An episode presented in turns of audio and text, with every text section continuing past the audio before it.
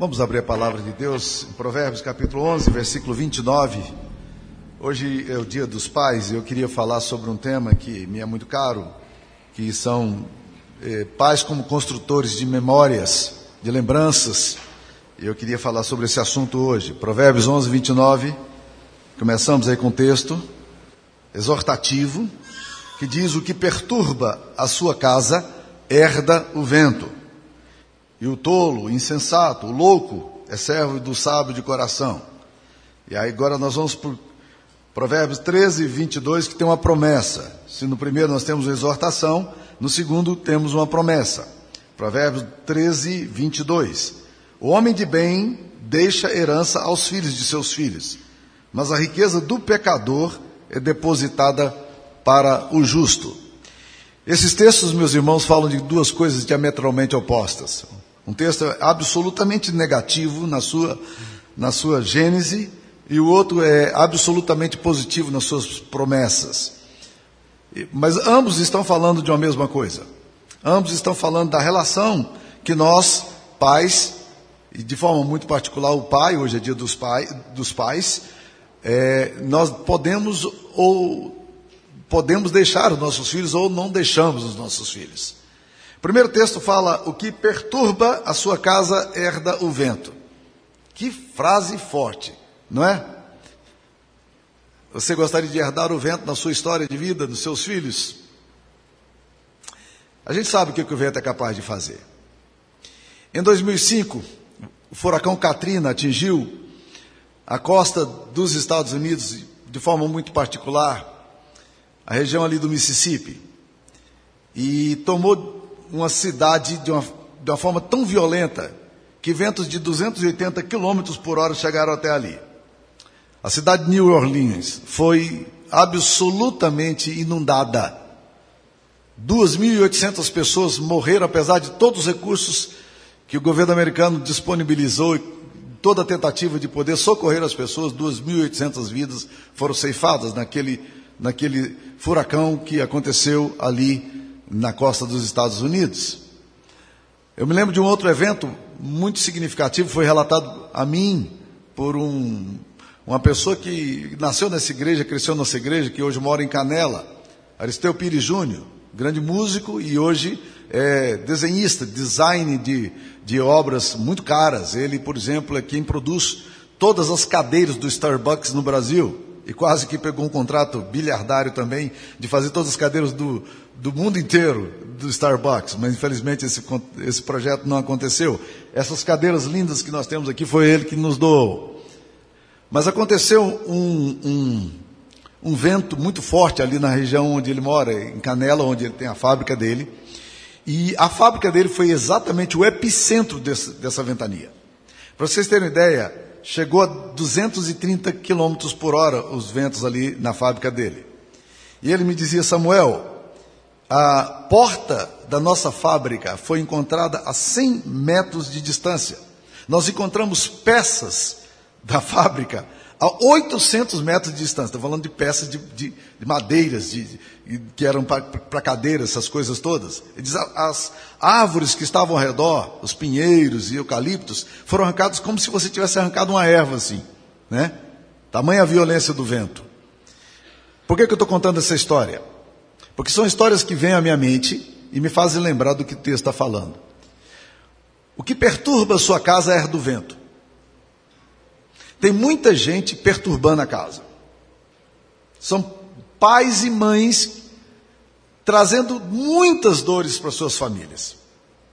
E quem faz esse tipo de coisa, a Bíblia diz, vai herdar o vento, vai herdar tempestade, vai trazer sobre si mesmo muitas e graves consequências. Isso sem falar nos efeitos que isso terá na vida dos filhos e dos, seus, dos filhos dos filhos. Colheita de vento, meus queridos, é prenúncio de morte. E isso acontece ao homem que perturba a sua casa. Tome muito cuidado para que a sua casa não seja perturbada por causa das suas decisões inconsequentes, impensadas, tolas porque, infelizmente, nós temos alguns pais que são absolutamente insanos e tolos nas decisões que tomam. E isso vai gerando um efeito devastador na história das famílias. O segundo texto é um texto mais ameno. Pelo contrário, o segundo texto é lindo. O texto fala: o homem de bem deixa herança aos filhos de seus filhos, mas a riqueza do pecador é depositada para o justo. O homem de bem deixa herança para os filhos dos filhos. O que ele faz não tem efeito apenas imediato na sua geração, no seu filho.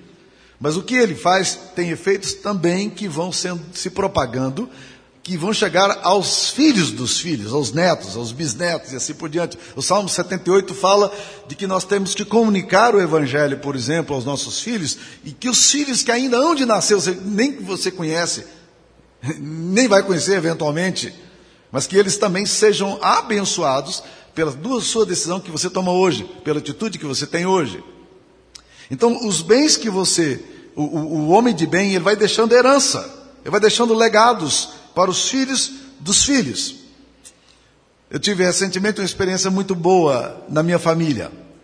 Ah, meus pais sempre trabalharam muito duro e construíram alguma coisinha e fizeram suas casinhas de aluguel, né, compraram seus imóveis ali para sustentar e graças a Deus isso tem sido um alívio para nós como filhos porque eles se mantêm, hoje a vida deles é bem cara no final da vida, mas eles têm recursos para isso e sobra recurso inclusive.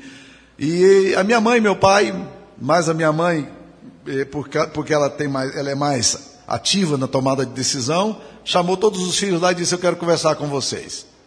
Eu quero passar todos os bens para o nome de vocês. Porque eu quero já doar em vida. E sentou com cada um de nós e disse: Eu quero essa casa aqui para fulano de tal, esse esse barraco aqui vai para fulano e tal, esse, aqui é, vai ficar dividido entre vocês, e foi distribuindo para cada um, sem nenhuma briga, sem nenhum problema, porque simplesmente por causa de uma compreensão de cuidado de pais que realmente vão deixando herança para os filhos dos filhos, e eu estou absolutamente certo de que o que eles deixaram não apenas abençoou a minha vida pessoalmente, mas abençoará também a herança, abençoará meus fi meu filho e a minha filha, e abençoará os filhos dos meus filhos também. Não é maravilhoso pensar nisso? Isso é promessa de Deus. Agora, não é só uma herança financeira que a gente deixa para os nossos filhos.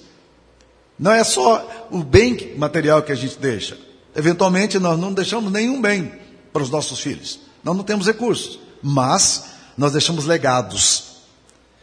E eu gosto muito de uma ideia do Paul Meyer, que foi o maior contribuinte individual é, do Instituto Haggai, enquanto ele viveu. E ele dizia o seguinte, que o legado deve ter três características. A primeira é o seguinte, deve ser baseado em princípios divinos. Um legado tem que ser baseado em princípios divinos. Tem que ser alguma coisa que emana de Deus. Você pode deixar muitos legados ruins para os seus filhos, como nós falamos. Você pode perturbar a sua casa e deixar o legado do vento, da tempestade, do furacão, que seus filhos vão ter que administrar os destroços. Mas você também pode deixar legados que são roteiros de vida, que orientam a vida dos seus filhos, que ajudam os seus filhos a serem melhores cidadãos, que ajudam os seus filhos a serem melhores pais, melhores mães. Esse é o legado, tem que ser baseado em princípios divinos. Segunda coisa, tem que produzir resultados duradouros. Um legado não é alguma coisa que você faz e acaba aqui. Não. Um resultado, um legado abençoado é um legado que tem resultados duradouros, ele tem efeitos duradouros, marcas que vão deixando, são sinais que orientam os nossos filhos. A Bíblia chama isso de marcos antigos. E a Bíblia diz aos filhos: não remova os marcos antigos. Existem coisas do caráter dos nossos pais, de heranças dos nossos pais, daquilo que recebemos dos nossos pais, que não tem a ver com dinheiro, mas tem a ver com princípios, e isso são maravilhosos, quando esses princípios são baseados, quando esses legados são baseados nos princípios divinos. E a terceira e última coisa, tem que ser aplicável a todos. Ou seja, os princípios de Deus, os legados que nós deixamos baseados nos princípios de Deus, eles são aplicáveis a todo mundo. Esse é o legado que nós precisamos deixar. Então vamos lá observar um pouquinho mais, né? Um pai, ele é um construtor de memórias. E eu gosto de pensar muito nisso aqui, meus queridos irmãos, porque um pai é alguém que está sempre imprimindo nos filhos lembranças e percepções que formam a base, por exemplo, das suas emoções. E nós precisamos construir boas memórias. porque as memórias também podem ser negativas. A figura paterna, por exemplo, quando é equilibrada, sensata e íntegra, é um dos elementos mais terapêuticos para as próximas gerações. Traz segurança, traz confiança nos filhos e, ao mesmo tempo, o contrário também acontece. Uma pessoa que perturba a sua casa vai deixando fatores desagregadores e, e formadores de núcleos neuróticos na, na, na vida dos filhos, arrebentando seus filhos eventualmente nas suas emoções. São pais alcoólatras, são pais viciados, são pais distantes, são pais passivos, são pais indiferentes, são pais agressivos, são pais infiéis às suas esposas, são pais drogados, desligados, causando danos irreparáveis às emoções dos filhos. Mas quando os pais transmitem também confiança, sensibilidade, cuidado real, isso vai gerando também memórias bonitas. Há um texto de Provérbios, capítulo 20, versículo 7, que é muito bonito. Provérbios 27 diz assim: O justo anda na sua integridade, felizes lhe são os filhos depois dele. Filhos de homens justos são felizes. Felizes os filhos que têm pais que andam na integridade, porque eles serão abençoados. Então são legados que a gente está deixando, são memórias que a gente está construindo. Uma tradução mais recente desse texto fala: como são felizes os pais, eh, como, como são felizes os filhos de um pai honesto e direito. Que memórias a gente está construindo dos nossos filhos. Vamos pensar em boas memórias. Memórias duradouras e saudáveis que nós podemos deixar para as próximas gerações. Homens deveriam sempre pedir a Deus a graça de construírem memórias saudáveis nos seus filhos. Terapeutas afirmam que, que muito de hoje, da questão da cura das memórias, ela acontece exatamente por causa do desajuste atual, a ver, que tem a ver com abuso, com negligências, com ausências, com lutos existenciais que causam danos irreparáveis às emoções dos filhos. Por isso nós precisamos lutar, porque não é só um pai agressivo e violento que causa danos, mas um pai insensível também, ele causa danos. Um pai distante, um pai alheio, um pai cujo foco é só trabalhar, ele não se preocupa em brincar com seus filhos, andar com seus filhos, em caminhar com, com seus filhos, ele não transmite para seus filhos o papel da, da a importância que eles são. James Dobson faz uma declaração interessante. Ele diz: para filhos pequenos, tempo é moeda emocional. Tempo é moeda emocional. Quando você está dando tempo para o seu filho, você está dizendo para ele o seguinte: você é importante para mim. Eu gosto de andar com você. Eu vou parar minha agenda e eu vou brincar com você. Eu vou parar o meu tempo aqui e vou estar com você. E são essas coisas que constroem memória. Por isso que filhos, numa determinada idade, a coisa que eles mais anseiam é a volta do pai do trabalho. Aí você chega esbudegado, com pressão para tudo quanto é lado, cansado da vida, e às vezes é irritado com tudo, e seu filho está lá dizendo, pai, será que ele pode brincar de carrinho agora? E o problema é o seguinte, é que eles são insaciáveis, né? Eles vão pedir para você contar a mesma história 30 vezes e para fazer o mesmo repetitivo brinquedo 15 vezes. Isso estou sendo otimista com vocês, não é mesmo? Mas isso que você está fazendo é exatamente o que nós precisamos para construir memórias. O que, que nós estamos dizendo com isso? Nós estamos dizendo para filho, você é importante, filha, você é importante. Filhos precisam da afirmação do pai. As afirmações de pais para construir memória em filhos e filhas varia um pouquinho, mas ambos precisam da atenção dos pais. Nos filhos, por exemplo, o filho precisa muito da construção da autoimagem. O que o filho mais deseja é saber o seguinte: pai, eu valho alguma coisa? Pai, eu sou importante? Pai, o senhor gosta de mim? O anseio mais profundo, uma ferida mais profunda que alguém pode deixar no filho, é a dificuldade de declarar ao filho do sexo masculino que ele é importante, que ele é valoroso, que ele é homem. Nós precisamos de afirmações paternas, e uma coisa muito interessante, meus queridos, é que Robert Bly, que é um cara que escreve muito sobre, sobre masculinidade, ele chega a afirmar o seguinte: que a não declaração do valor do filho é a maior ferida que um pai pode deixar no seu próprio filho. O tempo que você gasta com seu filho, na verdade, comunica exatamente isso. A importância que ele tem para você. Mas nós precisamos declarar. Existem muitos homens aqui, barbudos hoje, que estão me ouvindo, que a coisa que eles mais anseiam, ouvir do pai deles é de que eles são amados pelo pai. E nunca ouviram. E nunca ouvirão. Lamentavelmente. Então nós não precisamos repetir o modelo doentio, neurótico dos nossos pais. Nós não precisamos continuar com esse legado infeliz e triste de pais que nunca sabem dizer aos seus filhos: Eu tenho orgulho de você, eu amo você, você é especial para mim. Nossa geração tem morrido por causa dos pais que não deixam esse tipo de legado emocional, não constroem boas memórias. E nós precisamos construir boas memórias. As filhas, elas têm um pouquinho de diferença na questão do anseio que elas têm. O anseio das filhas tem muito mais a ver, não com a autoestima, mas com a autoimagem. Tem a ver com a forma como se percebem, a percepção da beleza, essa coisa feminina. Então, o pai, olha aqui, presta atenção, você que é pai, que tem filhos pequenos e filhas adolescentes também precisam ouvir isso, e filhas adultas também precisam ouvir isso, né? É de você abraçar suas filhas e dizer: Papai ama muito você, você é linda. Eu amo você. Como você é bonita. Como você é admirável. Filhas que recebem esse tipo de apreciação dos pais, elas aprendem que o pai a respeita, que o pai a ama e que o pai a vê como uma mulher bonita. E isso tem a ver com autoimagem.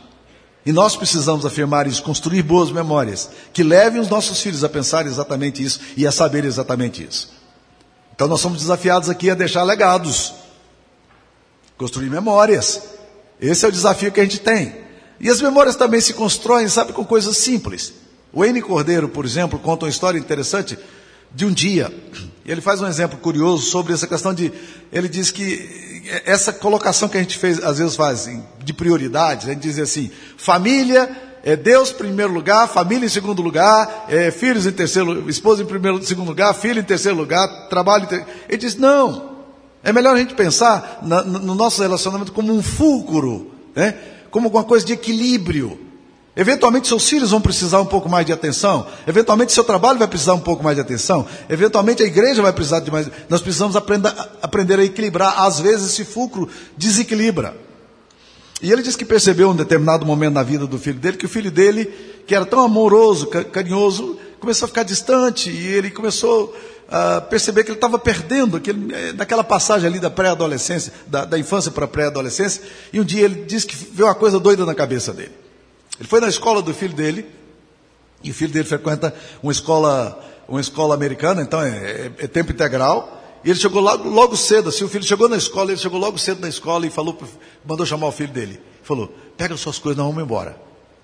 Como assim, pai? Vamos pescar. Hã? Não pescar. Pai, tem aula. Não, filho, não pescar. E ele conta que esse ato de trazer o filho dele e sair para pescar, e ele foi para perto de umas montanhas onde tinha um rio muito gostoso para pescar, e ele ficou ali o dia inteiro com o filho dele, levou o lanche, aquela coisa toda. Ele disse que o filho dele, até hoje, ele diz que esse dia foi o dia mais especial da vida dele. Nós precisamos construir boas memórias. Eu me lembro de memórias muito boas da, da minha história familiar. Eu me lembro de uma viagem que nós fizemos na Brasília velha que meu pai tinha, é, e nós, meu pai pegou a gente de Gurupi, Tocantins, e nos levou para o leste de Minas, lá perto do Espírito Santo. Eu estou falando de 2.200, 2.300 quilômetros de distância, gente, tá? E a gente foi, naquela época não tinha música de carro como nós temos hoje, nem ar-condicionado. Éramos cinco meninos atrás, eu também não sei exatamente como é que cabe cinco meninos atrás, sendo que o menorzinho tinha cinco e o outro tinha, tinha 13, 14 anos de idade, né? Não sei exatamente como é que funciona essa matemática aí, como é que cabe, mas eu sei que a gente foi ouvindo música de Elvis Presley daqui lá, porque não tinha muito tapes, né? A gente usava os tapes, não tinha muito tape para ouvir. Mas eu lembro muito bem que a gente cantava uma música que eu só vim entender depois, que dizia assim, alguma coisa relacionada à maionese. Que dizia assim, it's maionese, it's maionese, né? né? Depois eu descobri que era it's, it's now or never. né? Mas essas coisas de memória, é fantástica. E saem cinco meninos atrás de um carro e a gente vai, a história se constrói. A história se constrói com memórias que a gente vai construindo, colocando nos nossos filhos. Nossos filhos precisam de boas memórias. E nós precisamos fazer isso que a palavra de Deus está falando. Tomar muito cuidado para não perturbar a casa da gente. Mas para construir na casa da gente um ambiente de amor, de aceitação, de respeito, de alegria, de celebração. E é isso que a palavra de Deus está dizendo. Nós precisamos fazer isto, porque todas as memórias estão sendo acumuladas. E existem muitas pessoas que não se lembram do, do mal que sofreram. Isso aparentemente é bom, né? Não. Por quê? Porque memórias más reprimidas, elas causam neurose e a gente não sabe nem por que, que adoece. Ele nem sabe por que, que adoeceu. Mas está lá. Ele nunca tratou. O ideal seria que a gente lidasse com as memórias ruins com cura. Mas nem sempre a gente tem acesso a elas. Elas ficam enrustidas em nós, embutidas em nós e trazendo consequências e, e, e trazendo sintomas aí horríveis da nossa história. Então nós precisamos, com a graça de Deus, pedir para Deus, me dê a graça de ser pai, que construa boas memórias para os meus filhos. Que os meus filhos se lembrem da gente com saudade, de tudo que nós vivenciamos, de tudo que, que nós podemos fazer. E que as memórias fiquem boas e que a gente vá deixando essas boas memórias para os filhos dos filhos. Há um tempo atrás eu tive acesso a um livro muito bom. E esse livro contava a história é, é, do, eu, eu, tinha um artigo do chamado do Carl Farley que dizia o seguinte: um garoto é a única coisa que Deus pode usar para fazer dele um homem. Eu nunca esqueci dessa frase. É a matéria-prima de Deus para fazer dele um homem.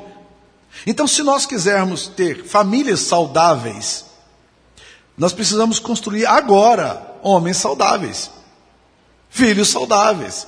Se nós quisermos lares ajustados, temos que começar a construir agora. Aliás, já perdemos tempo, né? Uma vez perguntaram a alguém quando é que começa a educação do filho. Ele diz assim: olha, 20 anos antes do nascimento do filho, já começa a educação dele, porque os pais já têm que estar preparados para isso. Então, na verdade, meus queridos irmãos, a gente precisa lembrar de que os nossos filhos e filhas são a matéria-prima de Deus para construir a sociedade. Deus quer construir a humanidade através disso aí. Então, se alguma coisa pode trazer esperança para essa sociedade minimamente civilizada no tempo que nós vivemos, será tendo pais responsáveis e filhos emocionalmente tratáveis. A realidade, porém, não é essa. Veja só essa entrevista aqui do Jack Steinberg, que ele diz, ele fez uma pesquisa com homens na fase adulta, que relataram o seguinte com seus relacionamentos com os pais. 23% disseram que os pais deles eram fisicamente ausentes. Eles eram ausentes mesmo. E eles não estavam em casa. 23%. 29% sentiram a ausência psicológica dos pais, que eram muito ocupados, desinteressados ou passivos em casa. 18% sentiram a ausência psicológica dos pais, que foram muito austeros, é, moralistas e sem envolvimento emocional com suas vidas. 15% descreveram seus pais como pessoas ameaçadoras e descontroladas. E somente 15% consideraram seus pais envolvidos em suas vidas. Então, como é que nós queremos ter famílias saudáveis? Temos que construir memórias, né? Porque hoje à noite, meus queridos irmãos, um número suficiente de adolescentes capazes de encher os estádios do Mineirão, do Beira Rio, do Maracanã e de, do Morumbi se prostituirão para sustentar o vício das drogas. Um milhão de adolescentes estarão engravidados até o final do ano, sendo que desse um milhão, metade praticará aborto. 60% dos estudantes até o último ano do ensino médio já terão provado ou serão dependentes de drogas. 95% bebem bebidas alcoólicas regularmente e apenas nos Estados Unidos, a cada 78 segundos, um adolescente tenta suicídio com a estatística aumentando dia a dia. Hoje, nos Estados Unidos, suicídio é a segunda causa morte de adolescentes. A primeira é acidente de carro. E muitos deles ainda não sabem também se foi uma espécie de suicídio. Então, se nós quisermos realmente uma geração saudável, nós temos que começar a, a perguntar. A mudança pode começar com gente simples, com coisas simples. Quantos pais afirmam aos filhos: Eu amo você, eu tenho orgulho de você, eu tenho alegria em você. Lembra-se que Deus só falou duas coisas a Jesus publicamente enquanto Jesus estava aqui no ministério terreno. Sabe quais foram as duas coisas? Esse é o meu filho amado, em quem eu tenho prazer. Esse é o meu filho amado, em quem tenho prazer. É incrível isso, né? É como se Deus estivesse dizendo: é assim que eu quero que vocês tratem os filhos de vocês. Eu quero que vocês digam aos seus filhos que vocês têm orgulho deles, que vocês os amam. E se você é um pai que nunca ouviu isso do seu pai, você vai ter muita vergonha de dizer isso. E você vai ficar muito constrangido de dizer isso. Mas diga assim mesmo. Se precisar chorar para dizer isso, diga, chorando. Mas não deixe de dizer. Gesto simples, tá? Seu filho espera isso de você. Ele quer ouvir isso de você. Ele precisa ouvir isso de você. Quantos pais declararam alguma vez? Você fez muito bem esse tipo de trabalho, meu filho. Eu estou orgulhoso de você. Gesto simples, né? Quantos pais hoje estão jogando videogames com seus filhos apenas para estar perto dos filhos, porque gostam de estar com eles? Jogando futebol com eles. Saindo para fazer qualquer atividade com eles, simplesmente porque gostam deles e querem que eles saibam que eles gostam deles. Quantos pais abraçam filhos e filhas e contam histórias, geram narrativas, levando para atividades simples, para construir essas memórias boas. Então, se eu pudesse dar uma única receita para a sobrevivência dessa geração, eu diria exatamente isso: salvem os garotos, salvem as garotas. Essa é a matéria-prima que Deus tem para construir um homem e uma mulher. E é assim que se constrói masculinidade e feminilidade. Os filhos estão perdidos hoje porque eles não têm modelos familiares masculinos. As filhas estão perdidas hoje porque pais e mães não estão construindo construir uma boa feminilidade também no coração delas. Então, meus queridos irmãos, nós precisamos tom tomar muito cuidado com isso e estarmos atentos a isso aí. Lembrando, o que perturba a casa herda o vento. Não é isso que a gente quer herdar. Mas o texto diz: o homem de bem deixa herança para os filhos dos filhos. E é isso que nós queremos. Nós queremos deixar um legado duradouro, firme e sólido para as próximas gerações. E Deus nos chama para isso. Eu espero que Deus dê essa graça ao seu coração. Mas eu queria terminar falando um pouquinho de Cristo. Há um texto de 1 de Pedro, capítulo 1, versículo 18, que é muito interessante, que fala que Deus veio tirar de nós, por meio do seu sangue, o fútil procedimento que os nossos pais nos legaram. Existe um legado de futilidade que nós herdamos. E a Bíblia diz que Jesus veio tirar de nós, por meio do seu sangue, o fútil procedimento que nós herdamos. Esse procedimento, esse legado que nós recebemos, e nós não queremos ele. Os erros dos nossos pais, Jesus Cristo veio nos absolver deles. Ele tem cura para nós. Nós podemos construir uma nova história com o Evangelho no nosso coração. Quando a Bíblia Sagrada está sendo encerrada no antigo livro do Antigo Testamento, Malaquias, os últimos versículos da Bíblia, Deus diz ao seu povo o seguinte: Eis que vos enviarei o grande prof... o, o, o, o profeta Elias, e ele converterá o coração dos pais aos filhos e os filhos aos pais, para que eu não venha e fira a terra com maldição. Deus está dizendo o seguinte: eu vou enviar o meu profeta Elias, referindo certamente ao ministério de Jesus. Eu vou enviar Jesus. E ele converterá o coração dos pais aos filhos e filhos aos pais. A conversão tem que ser uma conversão não apenas vertical, mas horizontal. E a Bíblia diz que ele vai converter-nos uns aos outros, para que a terra não seja ferida com maldição. Eu estou absolutamente certo de que muito da nossa doença, da nossa patologia social, muito da nossa sociedade absolutamente translocada, tem a ver exatamente com padrões desequilibrantes ou desequilibradores dos nossos pais que chegaram até nós. Mas é bom pensar o seguinte: nós podemos construir uma nova história com o Evangelho. Por meio de Cristo Jesus, nós podemos ser transformados. E o que é interessante na profecia de Malaquias, o texto não diz Eis que enviarei o profeta Elias e vocês vão se converter uns aos outros. Não, está dizendo, ele converterá o coração dos pais aos filhos e filhos aos pais. É obra de Deus fazer isso. Jesus quer fazer isso. Jesus precisa fazer isso para que a terra não seja ferida com maldição. Meu desejo, meu anseio é que Deus me dê a graça de ter uma geração bendita, uma geração abençoada, uma geração tratada, para que os meus netos também possam reproduzir essa geração bendita, tratada e curada pelo poder do Evangelho. Que Deus nos abençoe. Eu queria que você orasse por você. Queria que você orasse pela sua família. Às vezes a gente ouve determinadas coisas, a gente se sente muito culpado, a gente traz muita dor para nós. Se essa culpa ela te gera arrependimento é bom. Mas se essa culpa é apenas culpa, você não vai ser tratado. Não haverá cura. Eu quero que você se sinta culpado, mas que você também se sinta liberto pelo sangue de Cristo. Culpado para transformação. Mas liberto para gerar uma nova história, um novo momento. Ore para que Deus te dê essa graça. Talvez as coisas estejam bem difíceis em casa. Mas nós temos uma esperança baseada na, na obra de Cristo. E é nele que nós nos firmamos. Ó oh Deus, visita-nos, ó oh Deus, em cada uma das nossas peculiaridades e dores. E ajuda-nos, ó oh Deus, a construir um legado que impacte filhos e filhos, ó Pai, e os, nossos, os filhos dos nossos filhos.